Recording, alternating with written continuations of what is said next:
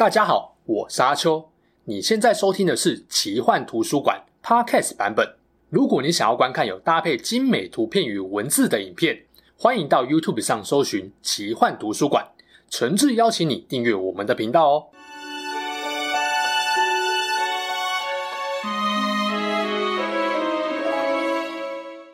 Hello，大家好，我是阿秋，来聊聊神秘奇幻的主题故事。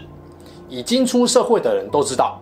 在企业公司这种权责分工明确的组织里，领导人通常不会直接对外，大部分没有这么重要的事情会交由秘书、助理或公关长来处理。这种组织架构在天上、地下也是一样的。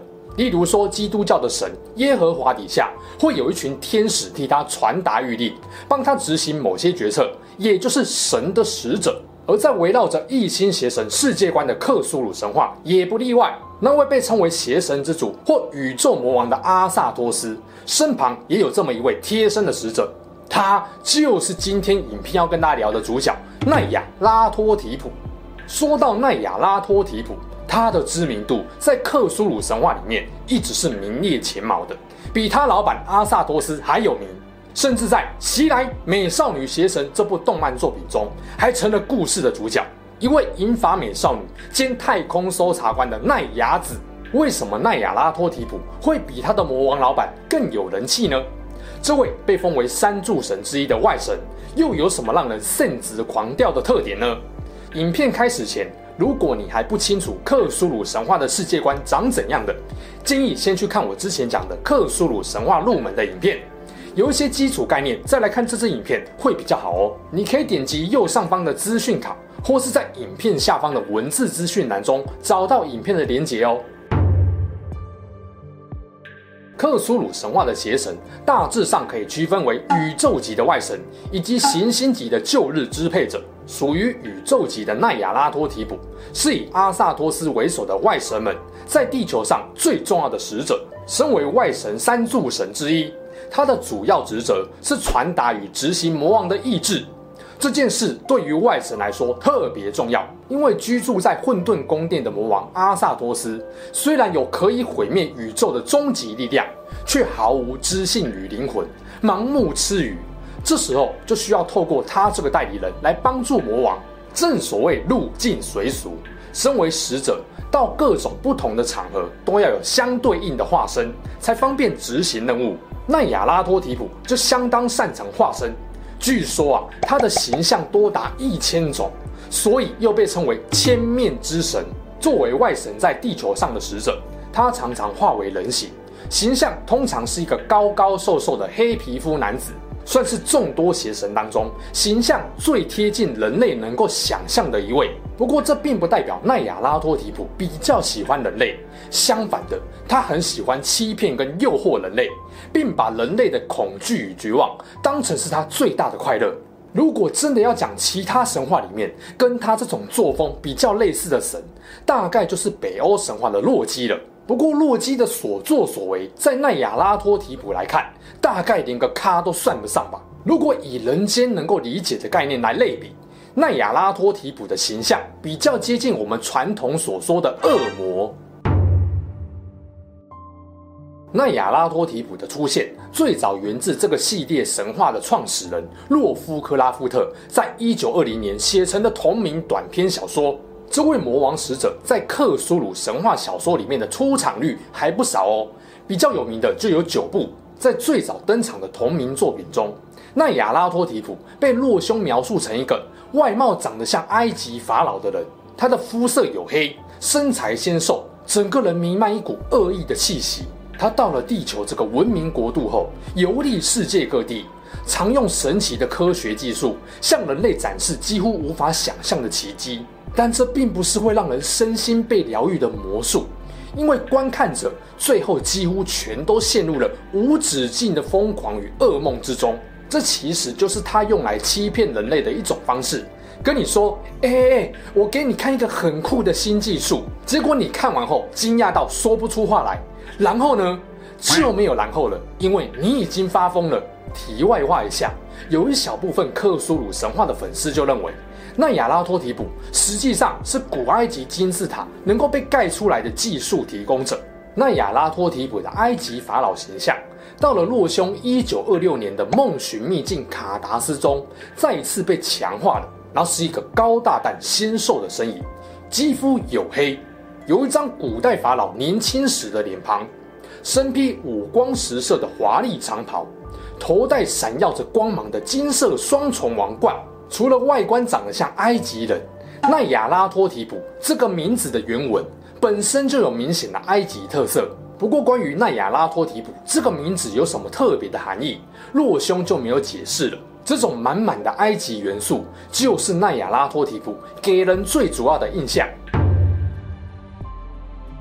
在克苏鲁神话中，邪神大部分都拥有能够自由改变样貌的圆形质肉体，但实际上，除了奈亚拉托提普以外，大部分邪神的化身用一只手手指头都数得出来。它自由又变化多端的形态，也成了它最大的特色。那么，它有哪些常见的形象或化身呢？关于奈亚拉托提普最炫炮的称号“千面之神”的由来，是出自洛氏小说《梦寻秘境卡达斯》故事里面的主角卡特，在幻梦境的卡达斯见到了奈亚拉托提普，但这位邪神不敢戏弄人类的本性，让卡特搭着夏塔克鸟。前往魔王阿萨托斯所在的终极混沌，在途中计划不是很顺利的奈亚拉托提普，曾对着卡特说：“你最好跟万物祈祷，不要被我另外一千个面目遇上，不然你就等着瞧！”啊，搞了半天，原来千面属性是这家伙自己讲的啊，真的是有够臭屁的。不过人家也是真的有本事啦，不信我们就接着来聊聊他的各种化身。一九三二年。洛兄的小说《女巫之屋的噩梦》里，他用黑色男人来描述奈亚拉托提普。他是一位高大瘦削的男人，皮肤是毫无生气的黑色，但相貌没有黑色人种的任何特征。他没有头发和胡须，只披着一件厚实的黑色织物做成的丑陋长袍。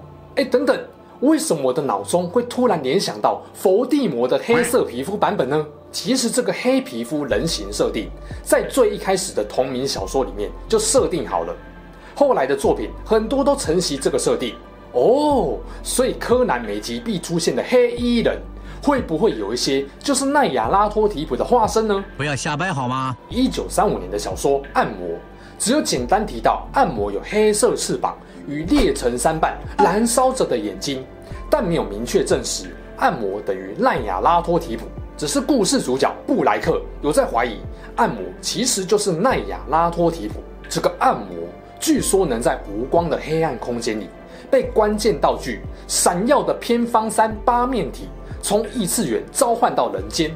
后来有一位从小看洛夫克拉夫特小说长大的罗伯特布洛克，就在一九五零年为暗魔创作了续集小说《来自尖塔的阴影》。布洛克在小说中确定了暗魔就是奈亚拉托提普的化身，还让他脱离了闪耀的偏方三八面体的召唤限制，占据了一位医生的身体，能够在人类社会中自由活动。更重要的是，布洛克暗示了暗魔用人类姿态引导现代人发现并制造了原子弹跟氢弹的方法。德雷斯对于奈亚拉托提普的设定也有不少贡献。他在一九四四年的小说《黑暗住民》中，把黑暗住民描述成没有脸，身上有许多不断生成又吸收的手状肢体，它可以变化成任何他想变的形态，一小段时间。不过最后这个化身被克图格雅消灭了。毕竟在德雷斯的元素设定中，地属性的奈亚拉托提普本来就跟火属性的克图格亚是死对头。当然，这种新增加的元素设定有不有趣、贴不贴切，就见仁见智。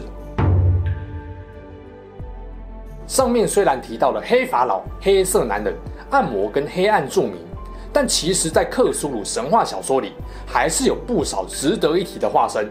暗夜咆哮者，一个不断嘶吼的丑陋巨人，原本应该是脸部的地方，长着一根巨大的触手。这个化身是除了高瘦黑人之外，奈亚拉托提普最常见的形象。卵形之混沌，有着伸缩自如的触手，钩爪的不定型肉块，圆锥形的头部，长着一张咆哮的脸，肿胀之女。形象是一个以扇子掩面的娇艳少女，但隐藏在扇子假象背后的真身，是一个庞大臃肿、长着五张嘴巴跟无数触手、以大脑为食的人形生物。这个化身在东方广受崇拜，无貌之神，身有双翼却没有脸的人面狮身兽。这个化身拥有把他的崇拜者送回过去的能力。浮动的恐惧，看起来像一团果冻的巨大凝胶状物体。黑色的汁液不断由上流下，湿红色的卷须在球晶状的身体下面软动。想召唤这个化身，必须挑选适合的人类作为容器。阿图形象是一个巨大的胶质肿块，数条金色的触手从中伸出。